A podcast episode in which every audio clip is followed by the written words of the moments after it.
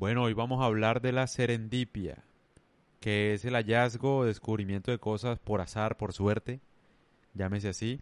Entonces empezamos con la historia del Viagra, muchachos. El Viagra, yo sé, ustedes deben saber, el Viagra no fue para ponernos contentos a nosotros los hombres. En realidad era una pastilla que iba a tratar la hipertensión y bueno, terminó siendo un, un invento bastante necesitado en el mundo de los hombres, pues, que llegan a cierta edad. Fue un invento, mejor dicho, que cambió, digamos, en cierto sentido la historia de los hombres, al menos en los tiempos modernos. El tema también, hay un invento que nos joda. Hay un invento que básicamente se descubrió porque unos manes estaban tratando de arreglar una antena en un laboratorio, los Bell Labs, laboratorio Bell, eh, pero los manes tenían un programa de radio, entonces los manes estaban limpiando la antena y tal, y empezaron a escuchar vainas raras. Entonces decían, no, eso es que hay mierda de pájaro en la antena, entonces se fueron a limpiarla y tal, y no, y el sonido persistía. Y adivinen qué era, qué era lo que estaban escuchando. el universo. Increíble. ¿eh? El, el, el, universo en expansión era lo que se escuchaba en esa radiación, en esa frecuencia que es uno de los grandes descubrimientos de física que ha servido para la teoría del Big Bang. Imagínate esa vaina. El descubrimiento se llama... Ya, ya les digo, ya les digo, voy a buscar. Se llama... Eh, descubrimiento de la radiación de fondos de microondas. El nombre embolatado. Pero bueno, así se llama. Hay muchas historias. O sea, por ejemplo, creo que hay una historia de, de Galileo.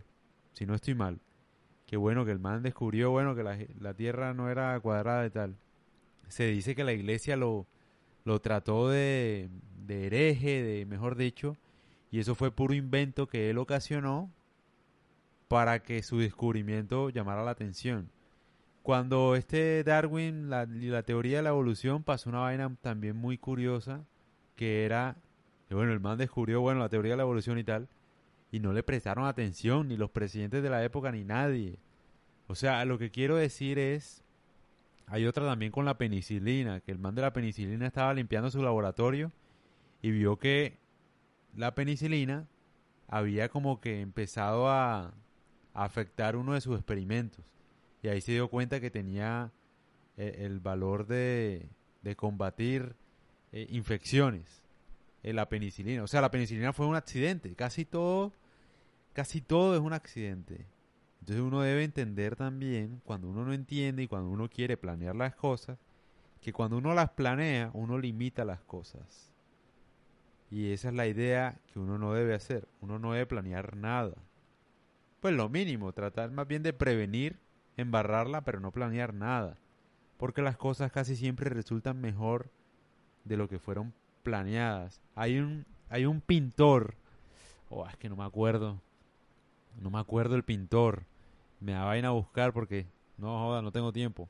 Pero bueno, hay un pintor el man estaba tratando de hacer un efecto de esponja, como de, sí, no sé, como de burbujas, como de algo así en, en la vaina. Y el man no daba, no daba y se cansó y cogió la esponja y lo tiró y ahí encontró el efecto que quería. O sea, eso hay muchos casos, o sea, que es muy bacano saberlo. El internet, por ejemplo, el internet no fue creado pues para comunicarnos todos mundialmente, no fue un proyecto de seguridad. Facebook, lo mismo, Facebook fue creado para conectar universidades, ni siquiera universidades, para conectar Harvard primero, si no estoy mal. Harvard y después sí otras universidades, pero era un proyecto estudiantil, no era para conectar el mundo. Lo mismo pasó con, creo que Amazon. Amazon era una tienda de, libros digital, no era lo que es ahora. Vende de todo. También está Amazon Web Service. Hay de todo, o sea, películas, o sea, sí me entiendes. O sea, a veces la vaina... Lo que quiero decir con esto es que uno debe empezar algo, porque uno no sabe en qué va a resultar de eso. Como este podcast.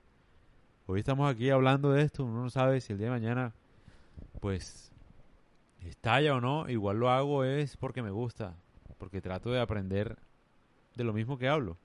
Entonces, es muy interesante para que lo tengan presente con la historia del Viagra. Yo creo que no se les va a olvidar nunca que el Viagra fue un accidente. Si es que no sabían, pues.